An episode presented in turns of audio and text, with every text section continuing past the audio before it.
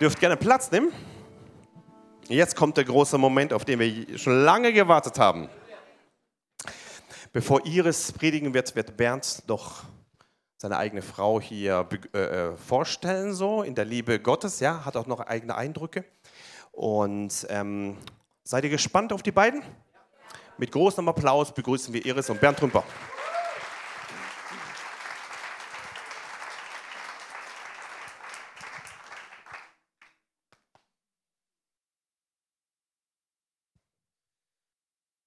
So schön, nach Hause zu kommen, euch alle wiederzusehen. Ja, einige sehe ich ja öfters. Ne? Eben habe ich die Anna getroffen, habe ich gesagt, hallo Anna, sagt, du weißt, wer ich bin? Sag ich, ja, ich sehe dich ja auf Facebook ständig. so, manche Leute sieht man viel öfters als die manchmal aus der eigenen Gemeinde. So. Äh, einige von euch bin ich ja da auch befreundet. So, ich freue mich dann immer, wenn ich von euch lese oder höre, was alles Gutes im Pforzheim passiert. Ja, wir haben wieder unseren Produkttisch dabei. Aber bevor ich da was zu sage, möchte ich gerne was anderes sagen. Ich habe tatsächlich einen kurzen geistigen Input, aber meine Frau hat so viel Redezeit bekommen. Und zwar, aber ich habe was vergessen, was ganz Wichtiges. Ja, die Brille habe ich hier schon auf. Nee, nee, das ist was anderes. Das ist viel, aber ähnlich.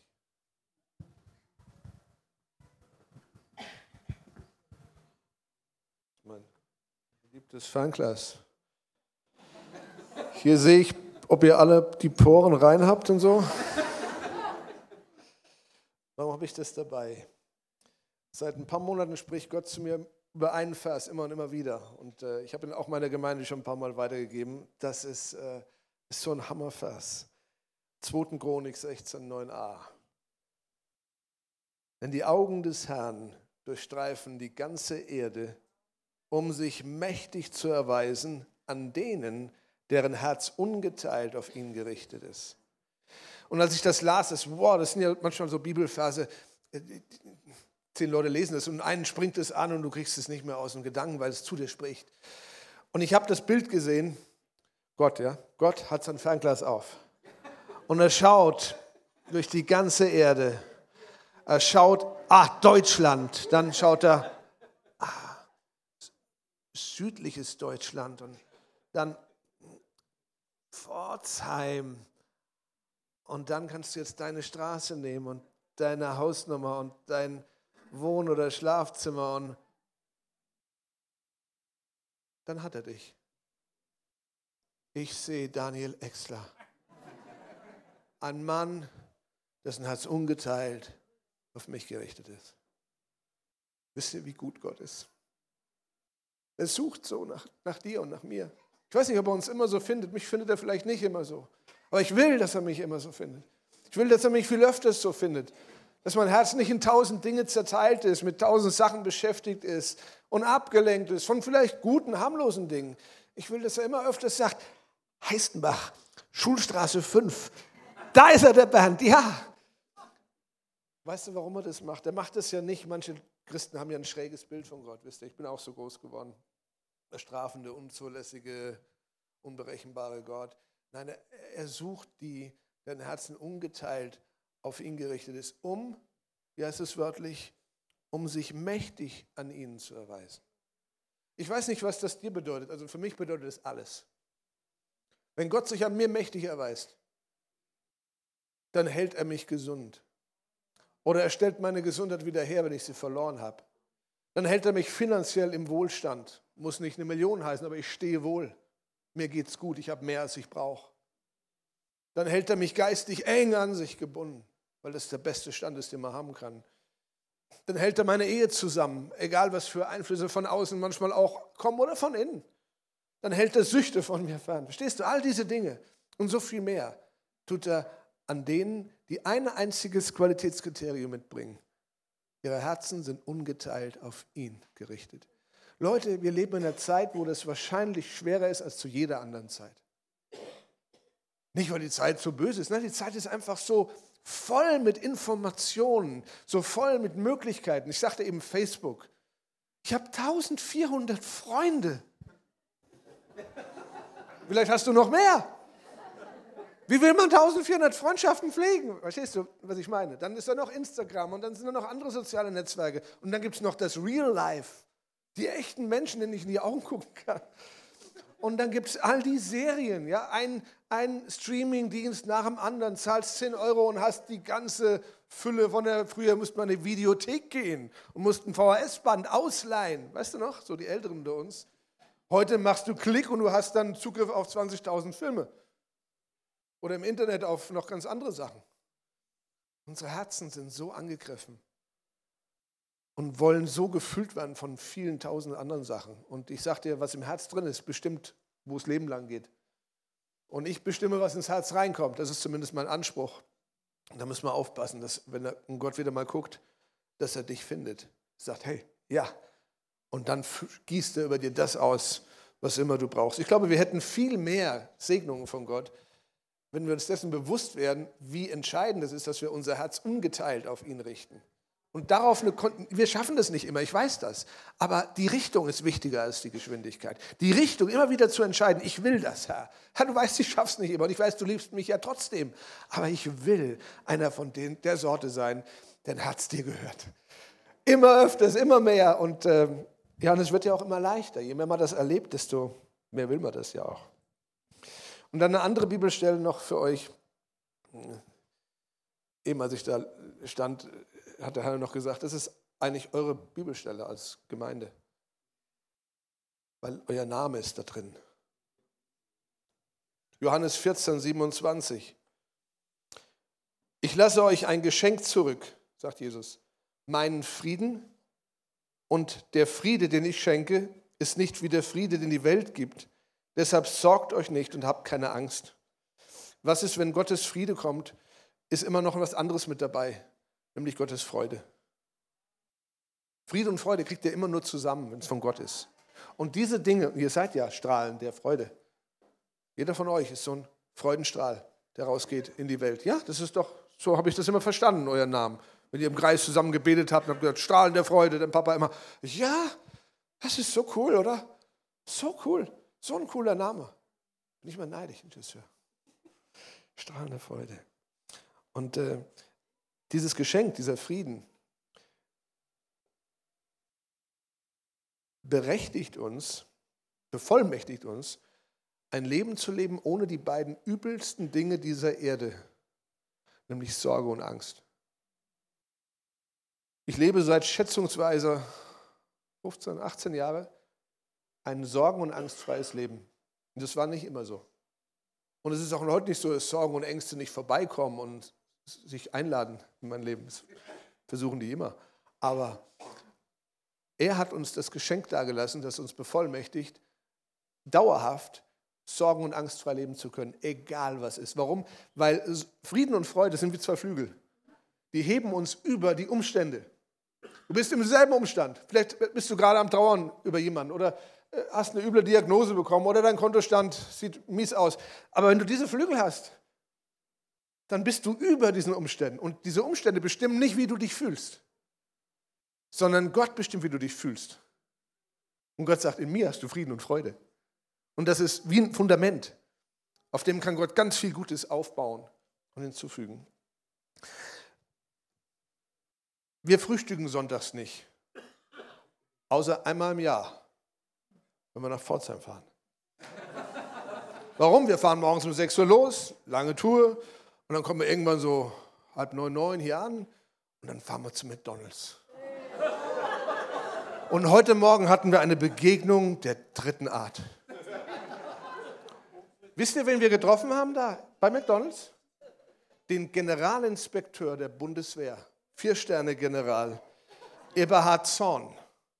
Mit seiner Limousine, vier Leibwächtern, seinem ähm, äh, Oberstleutnant als Adjutant, stand da am Parkplatz. Sag ich, Ui, die haben uns alle ganz böse angeguckt, als wir ins Auto eingestiegen sind, nach dem Motto, kein Anschlag auf den Generalinspekteur, ist der oberste Soldat in unserem Land. Und der ist hier, der Oberbefehlshaber unserer Streitkräfte. Und wisst ihr, wer noch hier ist? Der Oberbefehlshaber der himmlischen Streitkräfte ist hier heute Morgen. Es gibt ein Lied, da gehe ich immer Gänsehaut, wenn das die Amis singen. In Deutschland gibt es, glaube ich, auch. The King is here. Kim Walker Smith hat das mal gesungen auf ein paar großen Konferenzen, wo ich war. Und, oh, der King ist hier, der König ist hier. Dieses Bewusstsein, ja, ist ein guter Prediger und tolles Lobpreisteam und tolle Leute. Aber wisst ihr, das Wichtigste ist, der King ist hier.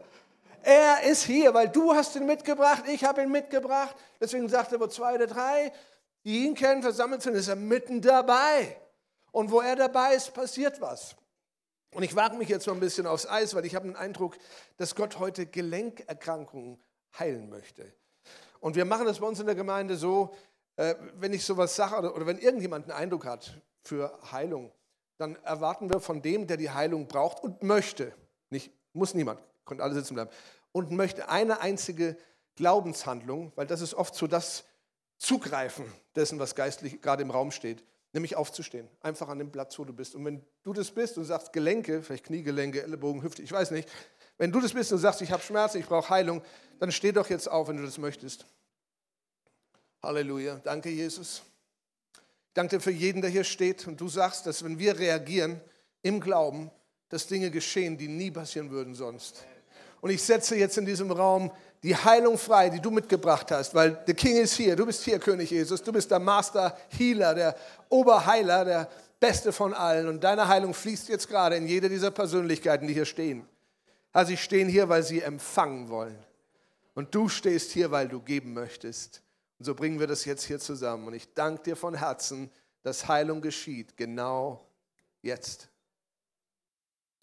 Und jetzt prüf doch mal, beweg dich mal und prüf mal die Gelenke, wo es möglich ist, wo du Veränderungen spüren kannst. Wo, wie sieht es aus? Beweglichkeit ist was anders, Schmerzen ist was anders. Und wenn was besser ist, wink mir doch mal. Dankeschön.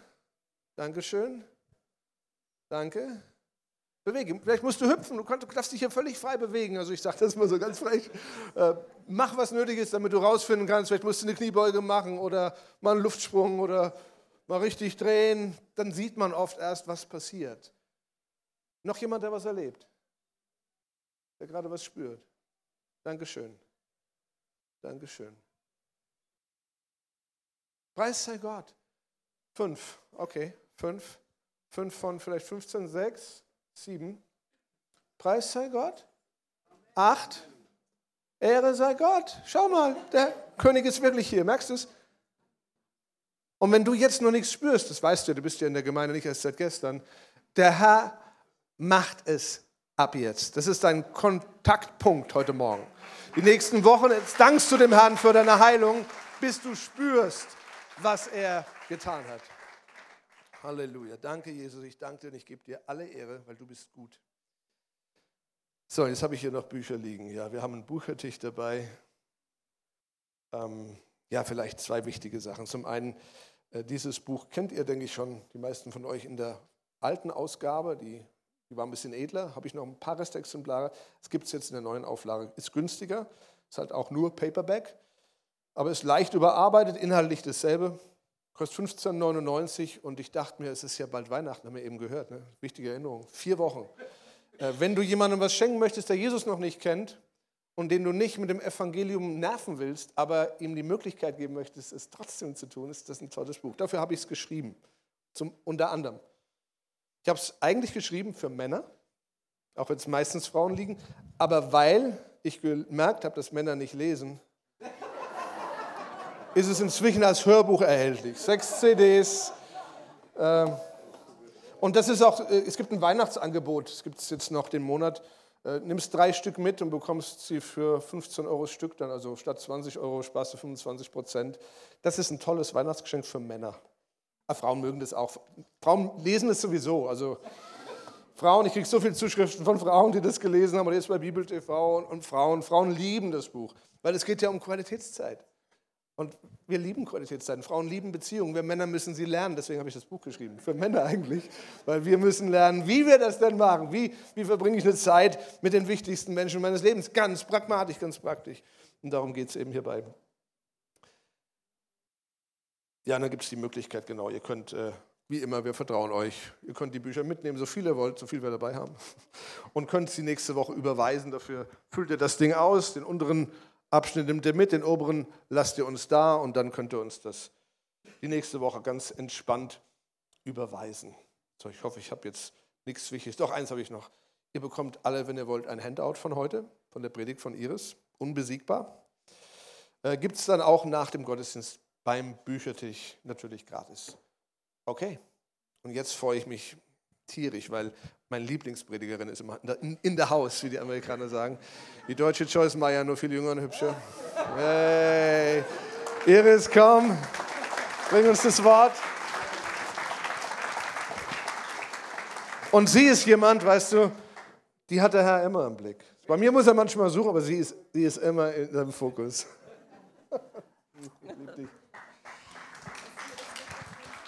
Oh ja, das Mikrofon. Den Rest kannst du mitnehmen. ah. Ja, ich habe mich eben ernsthaft gefragt, wenn ich in, zu euch komme, ist eigentlich immer so. Ihr seid so herzlich und so liebevoll, schon bevor man überhaupt die Tür es reinschafft, haben einen die Ersten schon geknuddelt und gesagt, es ist so schön, dass ihr kommt.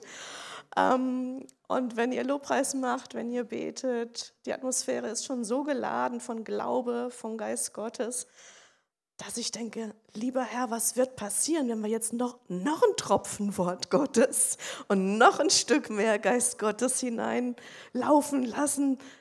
Das muss explodieren. Im, also es geht gar nicht anders, es muss explodieren, weil ihr strahlt wirklich und ja, ihr macht eurem Namen und eurem Herrn wirklich Ehre. Genau.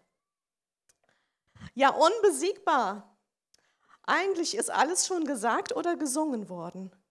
Und das ist das Schöne, wie, wie Gott Gottesdienste so zusammenwebt. Ne, das erlebt ihr wahrscheinlich auch von Woche zu Woche, wie der Lobpreisleiter, der der predigt, der was ansagt, äh, manchmal eine zufällige Bemerkung im Flur, wie das alles so ein roter Faden ist, den Gott zusammengewebt hat. Unbesiegbar. Das eine Lied war, das war das mit dem Löwen und dem Lamm. Wie war die Zeile, wo Bernd geschrien hat, niemand, niemand, keiner kann unseren Gott aufhalten. Das war das Lied, genau. Und das ist eigentlich mein, mein Hauptfokus heute Morgen. Dankeschön. Wer kann unseren Gott aufhalten? Niemand hält ihn auf. Und wenn du Kind Gottes bist, dann stehst du mit dem Unbesiegbaren in einer heiligen Koalition, in einem Bündnis. Davon spricht die Bibel. Und was das bedeutet, haben wir wahrscheinlich alle nur zu einem Bruchteil entdeckt bisher. Und da möchte ich mit euch gemeinsam gerne aus dem Wort Gottes lernen und uns klar machen, wem wir dienen wie groß Gott ist. Und ganz spontan steht nicht in meinem Skript, möchte ich einen Vers auch aus dem Johannesevangelium, dem 14. Kapitel, voranstellen. Und zwar den ersten Vers. Da sagt Jesus zu seinen Jüngern, Johannes 14,1, Euer Herz erschrecke nicht. Glaubt an Gott und glaubt an mich. Wir haben eine Zeit des Friedens, des Wohlergehens, das stimmt. Und doch gibt es Dinge in diesem Leben, die einem Angst machen können. Dinge, die uns begegnen, Niederlagen, Kämpfe, Herausforderungen, die wir haben. Und wenn du in so einer Situation bist oder dich so etwas gegenüber siehst gerade jetzt, dann rufe ich dir zu oder ich glaube, Gott ruft dir zu, erschreck dich nicht. Glaub an mich. Hab Vertrauen.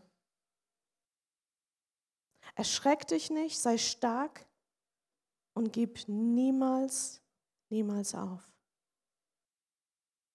Magst du das deinem Nachbarn mal sagen? Ich weiß nicht, ob ihr sowas macht. Ist das legal? Dreh dich mal zu jemandem hin oder zu zwei Leuten und sag ihm, erschreck dich nicht, sei stark. Was war das dritte? Gib niemals auf. Erschreck dich nicht, sei stark und gib niemals auf. Sag's mal jemandem. Erschreck dich nicht, sei stark und gib niemals auf.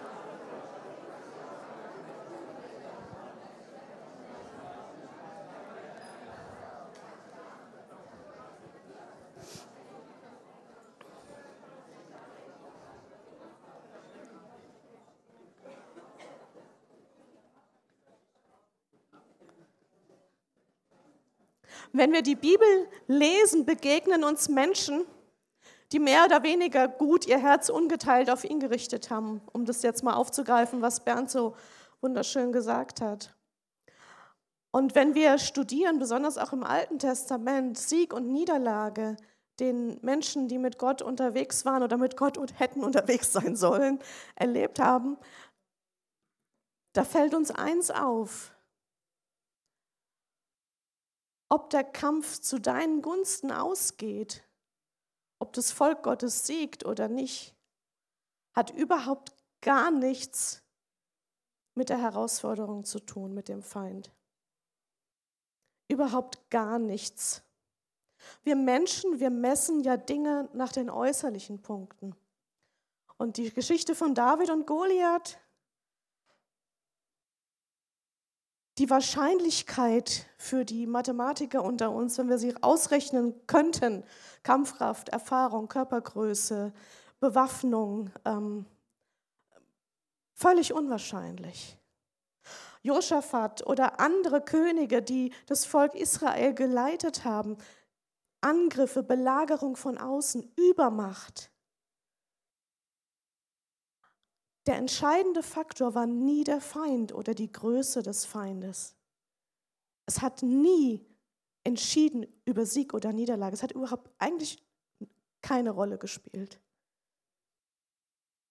Immer dann, wenn das Volk Gottes sein Herz, ich drücke es mal aus, mit Bernd ungeteilt auf Gott gerichtet hat, haben sie gewonnen. Und wenn das nicht der Fall war, dann sind auch Niederlagen passiert. Sie haben Jericho eingenommen mit Gottes Strategie und unter der Anweisung des Heiligen Geistes. Und dann haben sie gedacht, jetzt haben wir es drauf, wir wissen Bescheid, wie es geht und haben Gott nicht mehr gefragt. Und was haben sie in der zweiten Stadt erlebt? Verluste. Ai, die zweite Stadt danach. Es spielt keine Rolle, wie groß deine Herausforderung ist. Es spielt keine Rolle, wie schwer die Diagnose des Arztes für dich ist oder jemand, den du lieb hast. Es spielt keine Rolle, wie tief verschuldet du bist, wie kaputt deine Ehe ist oder welchen schlimmen Weg deine Kinder gehen. Der entscheidende Faktor ist nicht die Größe der Herausforderung, sondern was du tust und wie du umgehst damit.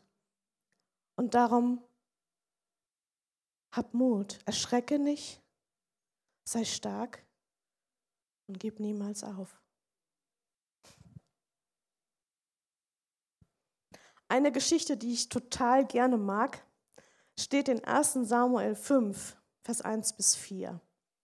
Da wird das sehr ähm, hübsch gegenübergestellt, wer unser Gott ist. 1 Samuel 5, die ersten vier Verse. Die Philister aber hatten die Lade Gottes genommen und sie von eben Eser nach Asdod gebracht. Und die Philister nahmen die Lade Gottes und brachten sie in das Haus Dagons, das war ihr Götze, und stellten sie neben Dagon. Als aber die Astroditer am folgenden Morgen früh aufstanden, siehe, da lag Dagon auf seinem Angesicht auf der Erde vor der Lade des Herrn. das singen wir auch manchmal. Es kommt der Tag, da wird sich jedes Knie beugen.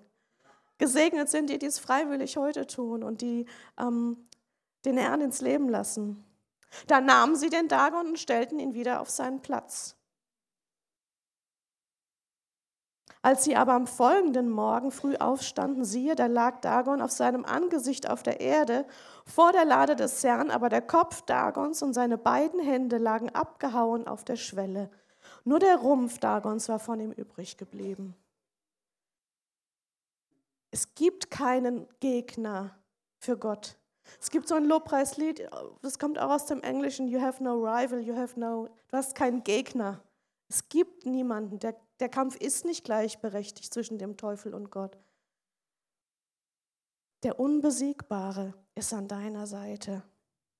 Jesus hat die Herrschaftsverhältnisse erschüttert und alles für den vernichtenden Rückschlag vorherbestimmt.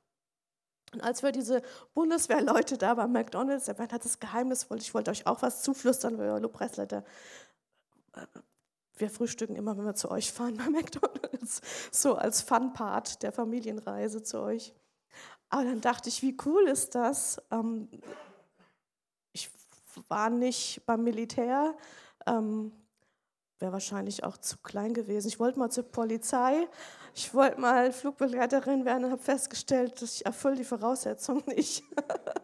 ähm, aber das war wie so, ein, äh, ja, wie so eine Bestätigung, wie so ein prophetisches Zeichen. Hey, du hast den Höchsten, den Oberbefehlshaber, den Herr der Herrscher, den König aller Könige. Den hast du bei dir. Wie wunderbar ist das?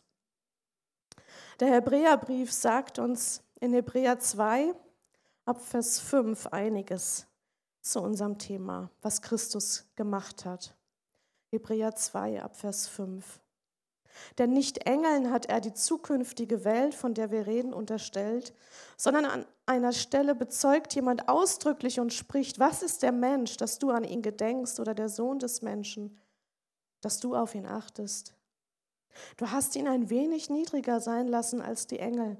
Mit Herrlichkeit und Ehre hast du ihn gekrönt und hast ihn gesetzt über die Werke deiner Hände. Alles hast du seinen Füßen unterworfen. Indem er ihm aber alles unterworfen hat, hat er nichts übrig gelassen, das ihm nicht unterworfen wäre. Jetzt aber sehen wir noch nicht, dass ihm alles unterworfen ist. Wir sehen aber Jesus, der ein wenig niedriger gewesen ist als die Engel wegen des Todesleidens, mit Herrlichkeit und Ehre gekrönt.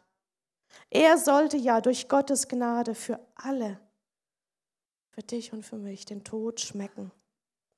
Denn es war dem angemessen, um dessen Willen alles ist und durch den alles ist, da er viele Söhne zur Herrlichkeit führte, den Urheber ihres Heils durch Leiden zu vollenden.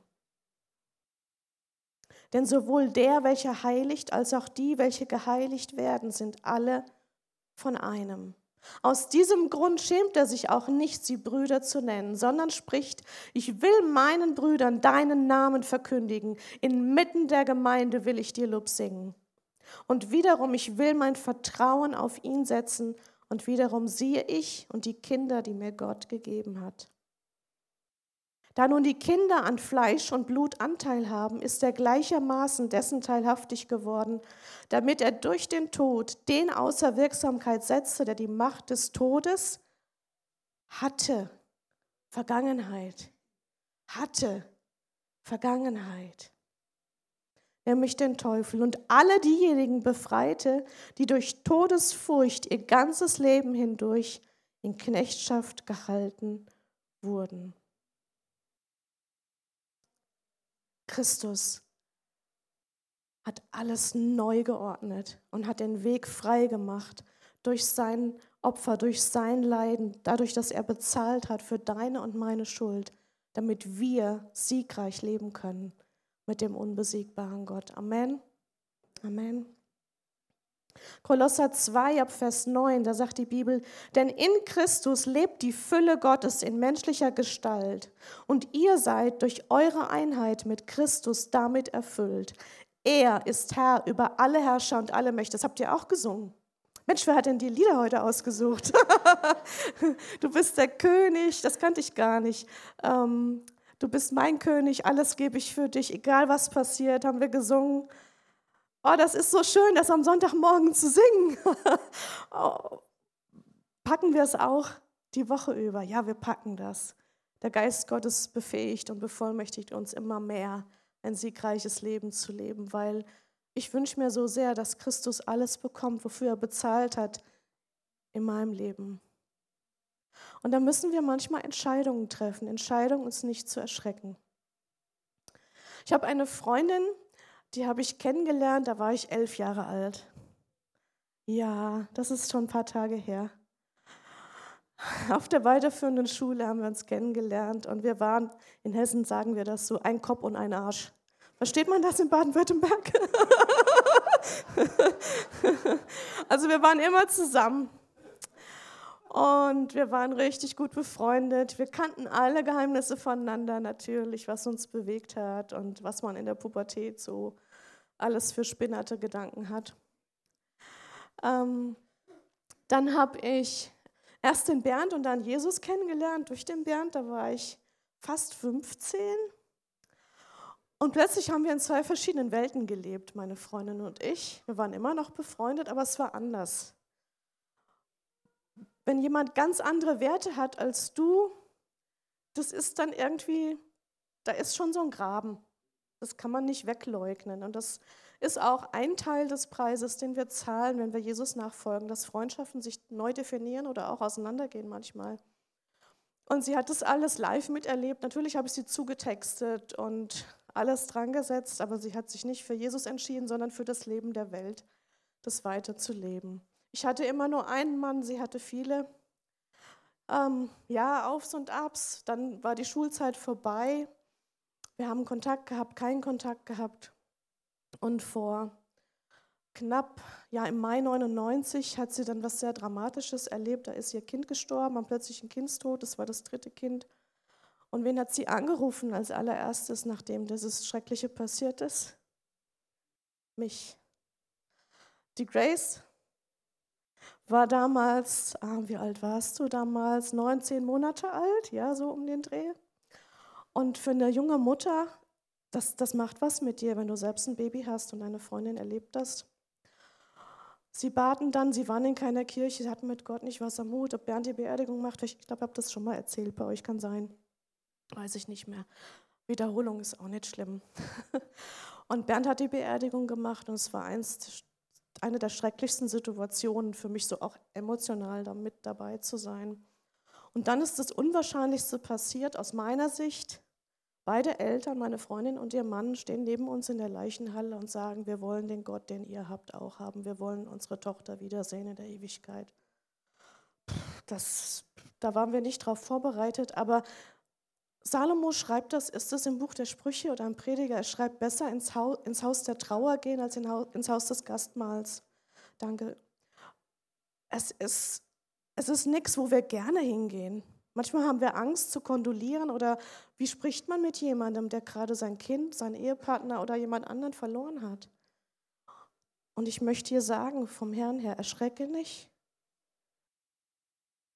Sei stark, und gib niemals auf.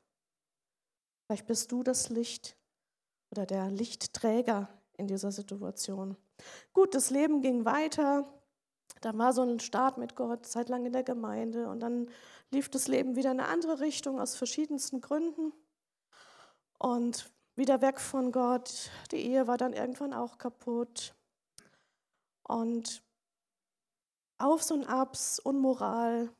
Und dann war ich so manchmal in dem Geist des Pharisäers gefangen. Da warst du wahrscheinlich noch nie drin gefangen.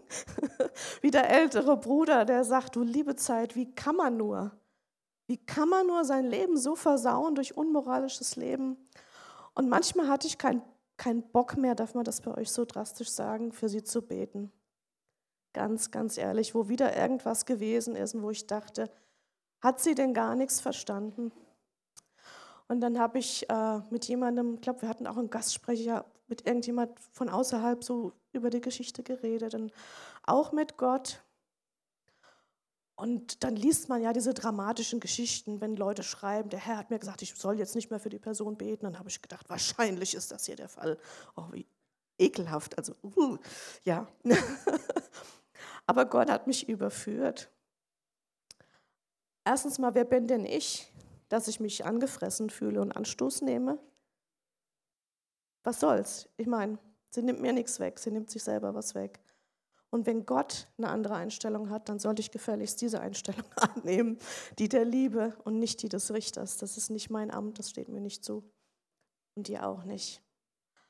Und dann habe ich die Steine wieder hingelegt und habe wieder angefangen, für sie zu beten. Und in diesem, mit, in diesem Gespräch mit Gott, wo ich diese Entscheidung get getroffen habe, war es wie wenn Jesus mir in die Augen schaut und sagt, du Iris, waren das jetzt eigentlich schon siebenmal, siebzig Mal? Und ich dachte, nee, so oft war, war schon ein paar Mal, aber da sind wir noch lange nicht angekommen.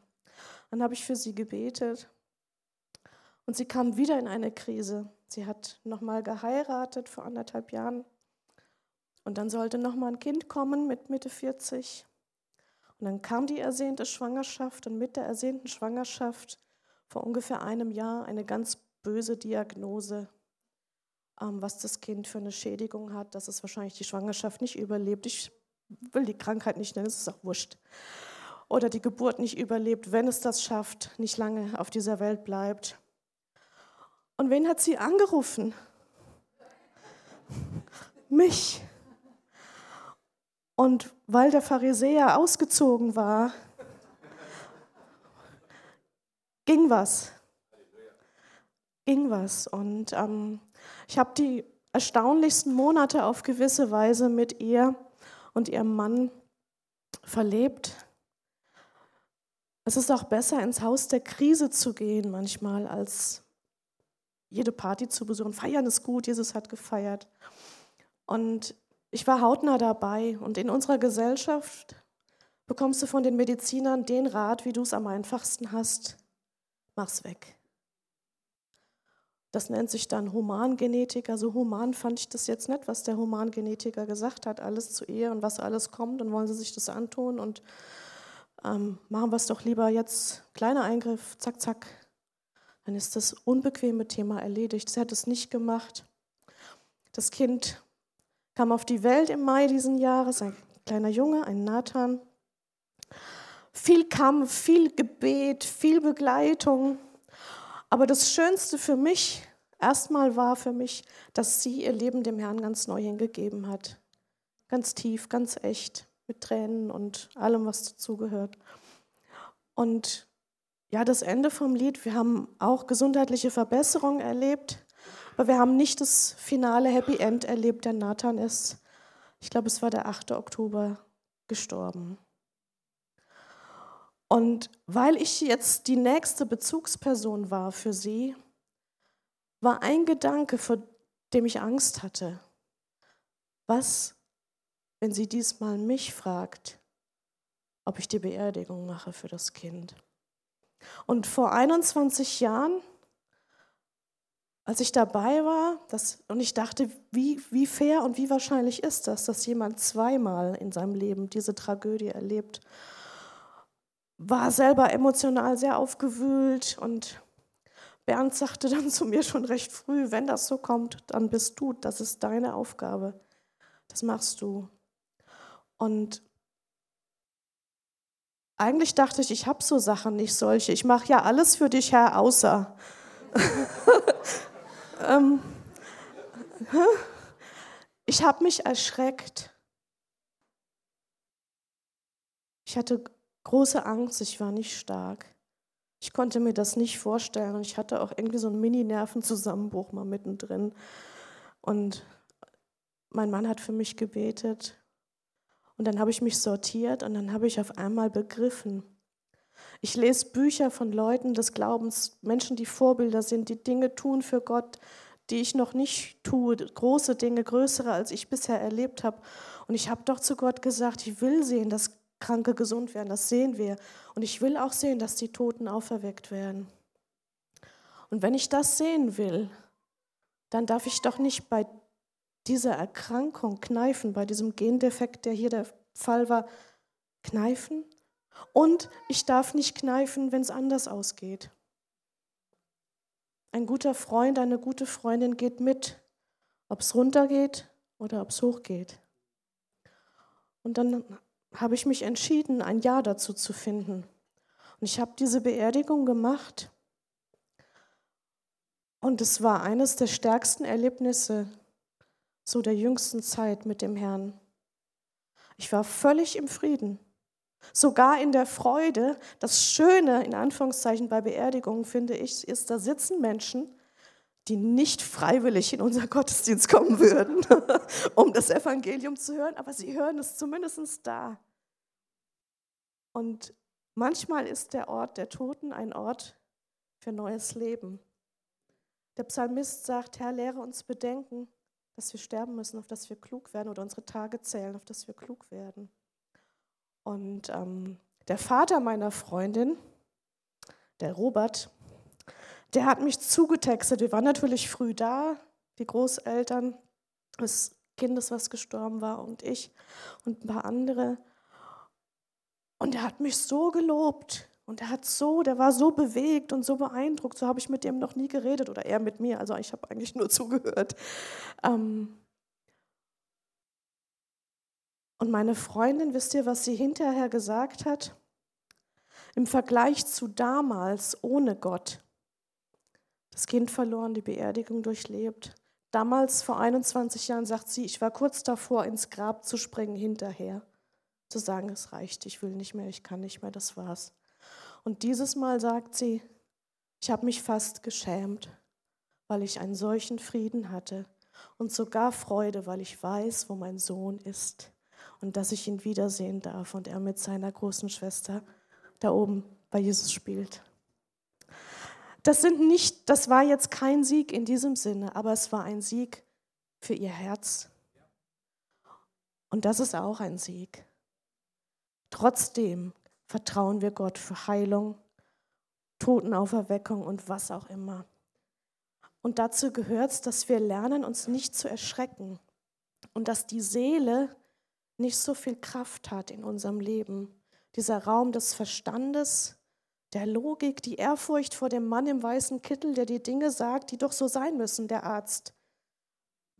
Wir heben sie manchmal auf so einen Sockel, wo sie gar nicht hingehören. Gott ist größer. Sie haben Grenzen in dem, was sie helfen können. Gott hat sie nicht. Und wir können mehr Siege erleben, wenn wir ihm mehr zutrauen.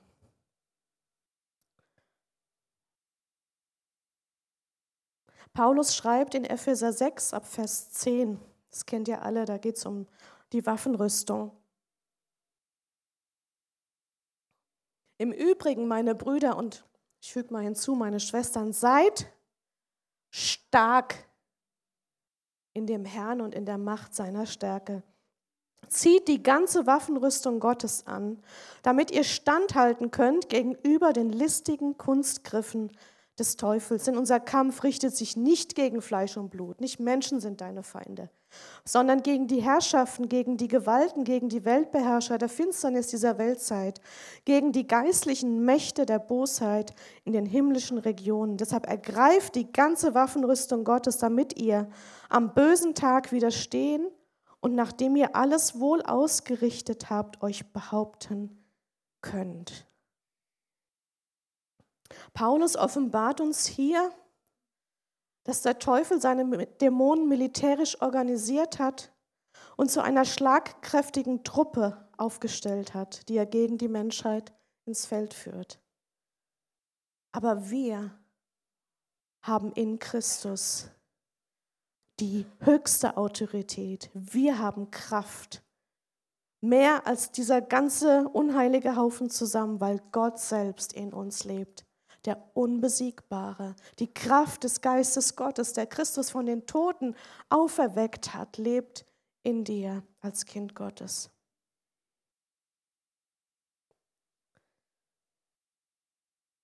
Ich habe den gleichen Text noch aus einer modernen Übersetzung mitgebracht, der Übersetzung nach Haller. Und möchte die gleichen Verse nochmal vorlesen. Am Schluss nur noch etwas sehr Wichtiges. Nehmt an Kraft zu im Herrn.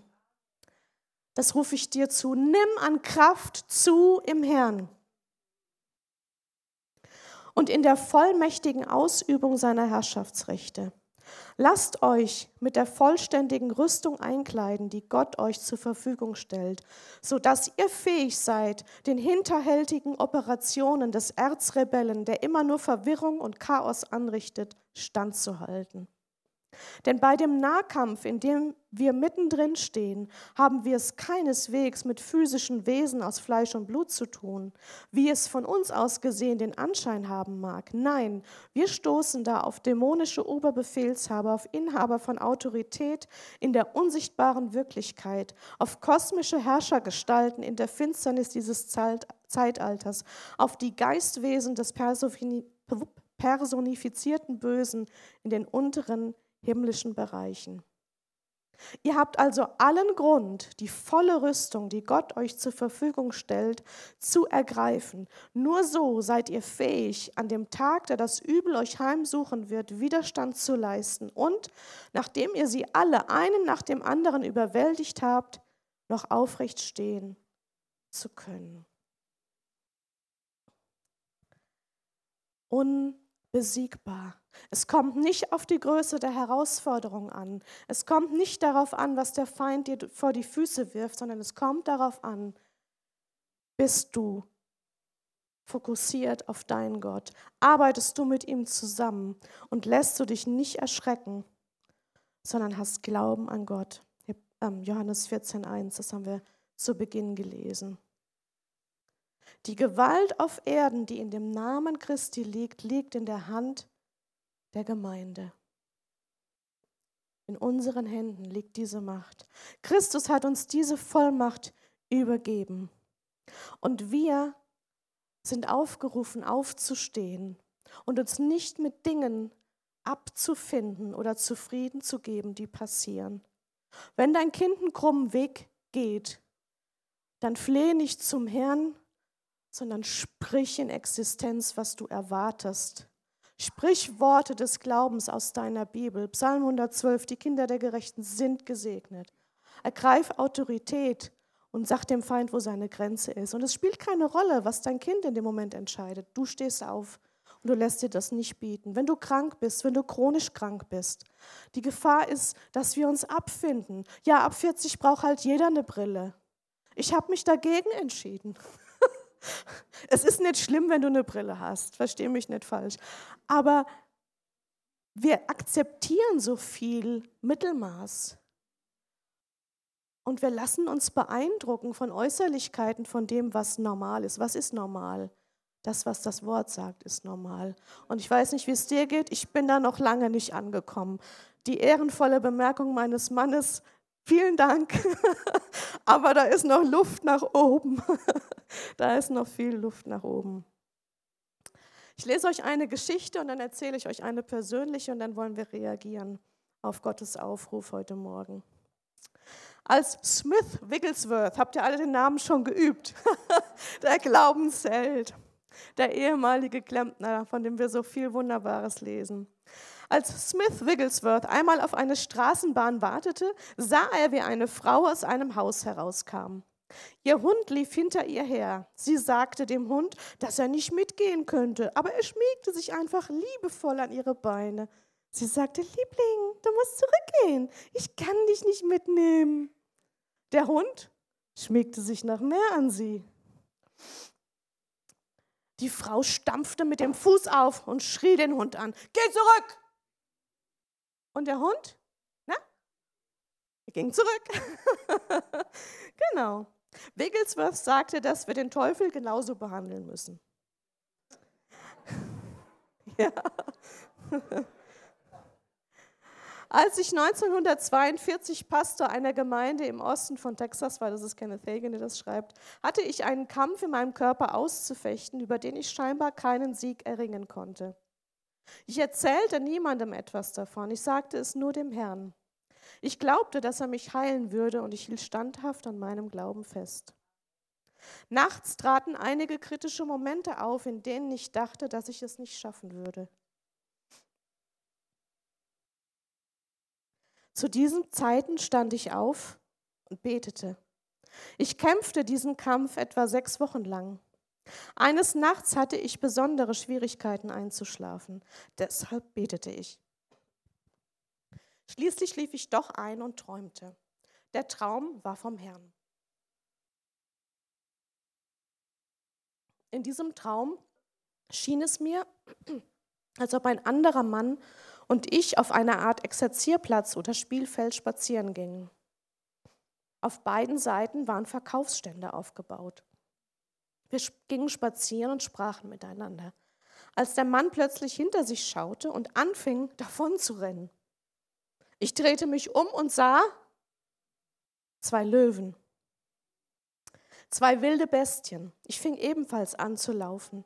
Nach einer Weile blieb ich stehen und rief ihm zu, dass wir es nicht schaffen würden, den Löwen zu entkommen. Wir waren zu weit von jeder Zuflucht entfernt. Ich blieb, blieb bewegungslos stehen, drehte mich um und schaute die beiden Löwen an. Ich zitterte. Ich sagte ihnen, dass ich mich ihnen im Namen Christi entgegenstellen und mich nicht von der Stelle rühren würde. die beiden brüllenden Löwen, na, was haben die gemacht?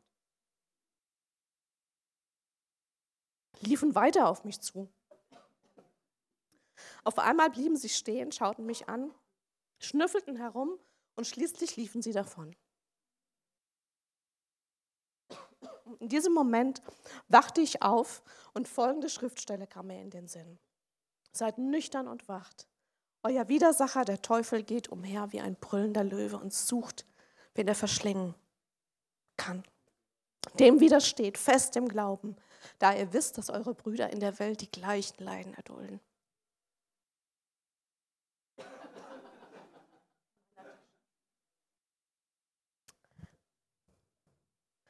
Erschrick dich nicht, sei stark und gib niemals auf. Heute vor zwei Wochen habe ich mich erschreckt. Und ich war nicht im Glauben.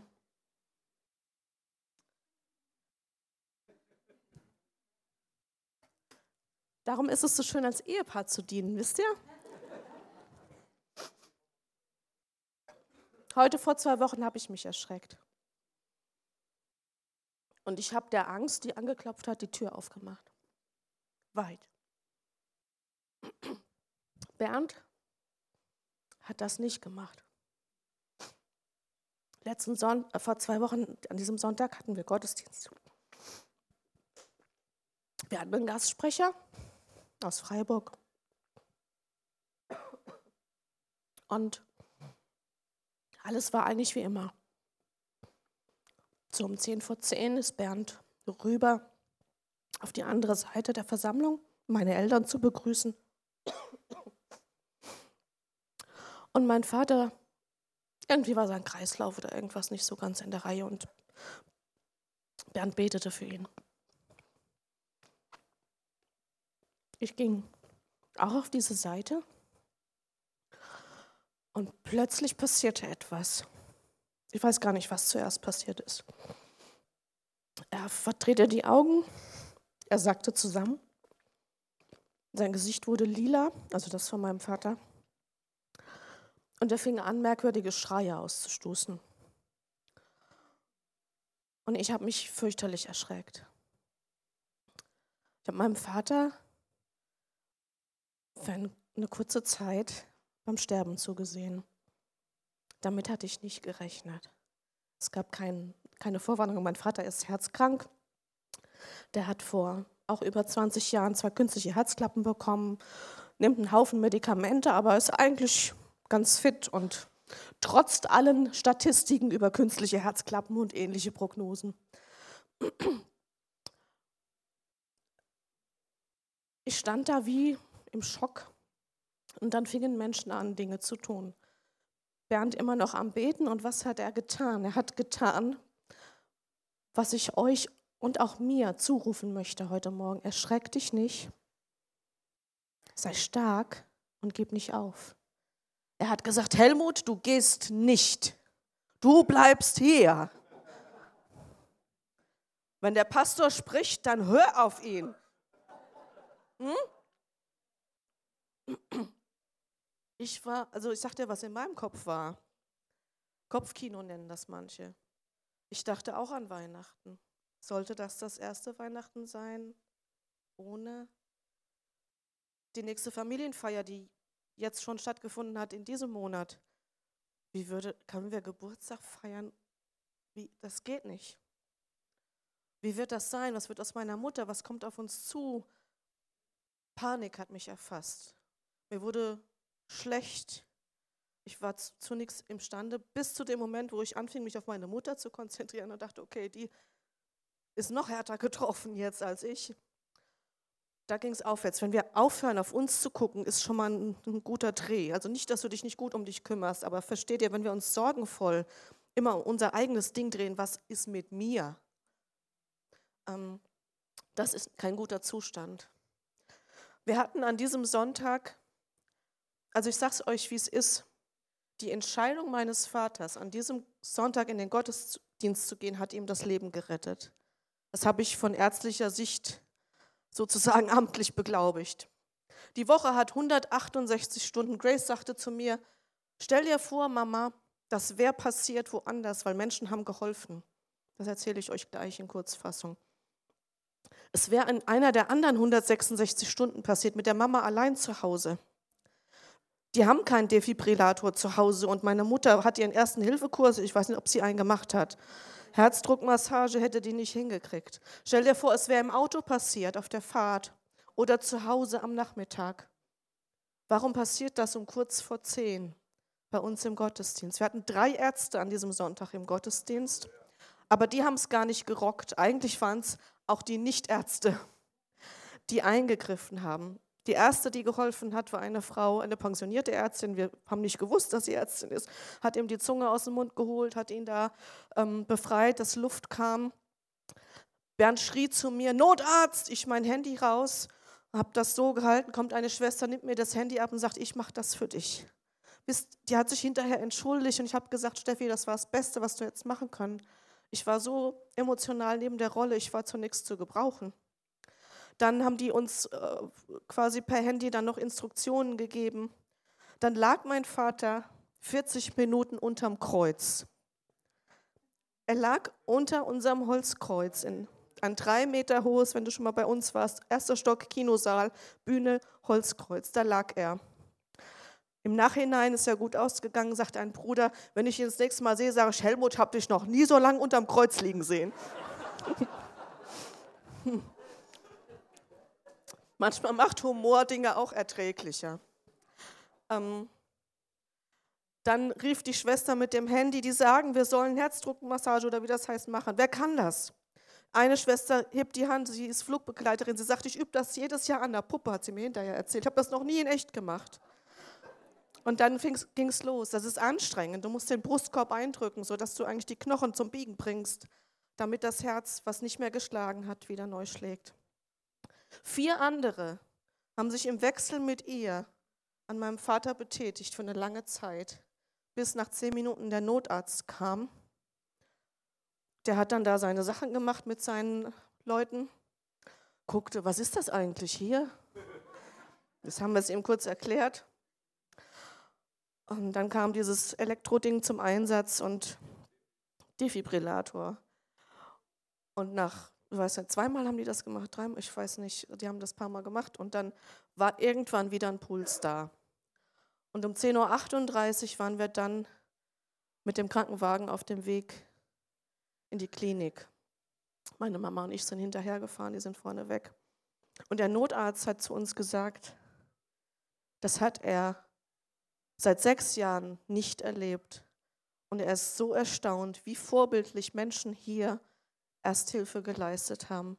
Es hat ihn voll geflasht und so sind wir in Limburg im St. Vinzenz Krankenhaus berühmt geworden, weil jeder, ich war natürlich dann ständig dort vor Ort, Arzt, Schwester, Pflege hat gesagt, dann sind Sie von der Kirche, wo die Leute so, sag ich, ja, das sind wir. Und man kann daraus viele Analogien ziehen. Erstens gehen in den Gottesdienst. Wirklich.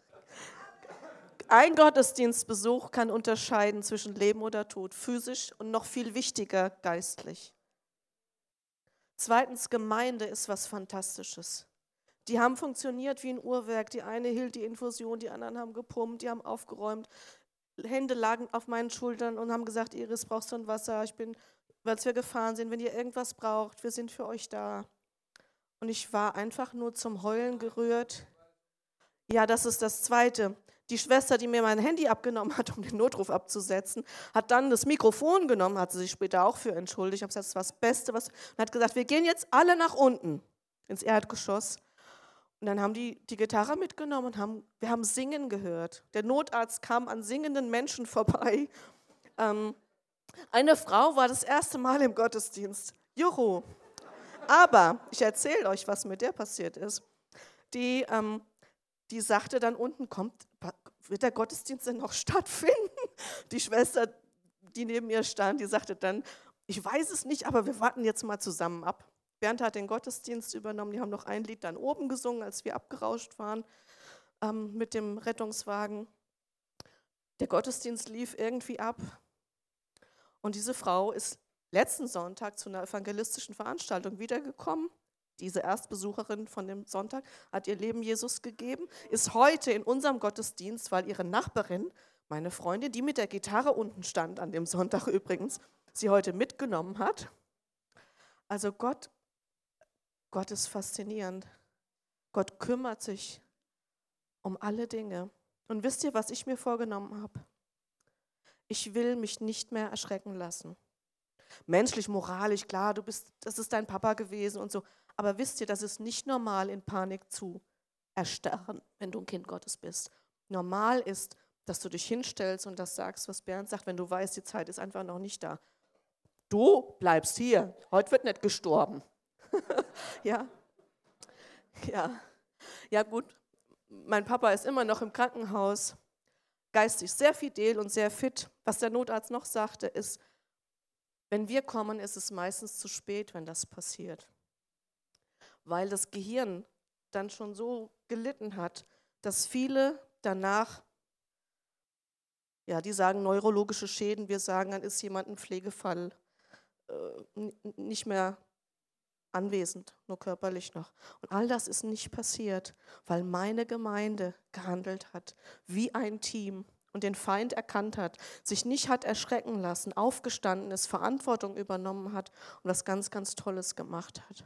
Und das ist unsere Berufung, dass wir zusammenstehen, dass wir einen Unterschied machen zwischen Leben und Tod für Menschen, dass wir uns nicht verstecken, dass wir hingehen ins Haus der Trauer, an den Ort der Krise und sagen, ich kenne den Unbesiegbaren.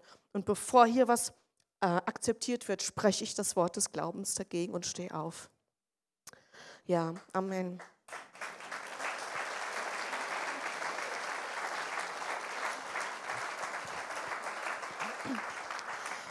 Ich würde euch gerne einladen zu reagieren vielleicht können wir aufstehen und das Lobpreisteam uns nochmal dienen. Ich lade euch ein, Entscheidungen zu treffen. Entweder zu Gott zu sagen, Herausforderung X in meinem Leben, ich werde mich nicht damit abfinden. Ich werde mich nicht beeindrucken lassen, erschrecken lassen, sondern ich werde stark sein in meinem Herrn. Ich werde den Kampf wieder aufnehmen und ich werde nicht aufgeben. Wenn ihr euch untereinander findet, nehmt euch an der Hand zu zweit, zu dritt, wendet euch einander zu, betet gemeinsam, trefft Entscheidungen, segnet einander. Und vielleicht können wir auch Menschen hier vorne haben, eure Leiter, wenn du so einen richtig fetten Klops hast und du wünschst dir noch einen Segen von, von Menschen, die in eurer Gemeinde Leiter sind, die hier vorne sind, dann komm nach vorne während dem nächsten Lied und triff eine Entscheidung. Und ganz besonders möchte ich appellieren an diejenigen, die vielleicht Gott noch gar nicht kennen. Diese Gemeinde ist fantastisch, aber Zugehörigkeit zu dieser Gemeinde rettet dich nicht. Im Himmel fragt man dich nicht, was du katholisch, evangelisch oder bei Strahlen der Freude in Pforzheim. Im Himmel fragt man dich, hast du Jesus Christus gekannt? Jesus Christus hat für den Müll, den du verzapft hast in deinem Leben, bezahlt am Kreuz. Er hat den Tod auf sich genommen, den ich verdient hätte und du auch. Weil die Bibel sagt, Sünde trennt uns von Gott. Und das Tolle ist, Jesus nimmt dir diesen Sündenrucksack ab, wenn du ihn loswerden willst. Und ich würde gerne, wenn du das bist, für dich beten. Also ich würde gerne für Menschen beten, die auf Gott zugehen, neu oder zum ersten Mal. Und ja, seid einfach hier und lasst uns miteinander beten. Am Platz hier vorne trefft Entscheidungen. Ich erschrecke mich nicht. Ich bin stark in dem Herrn und ich gebe nicht auf. Amen.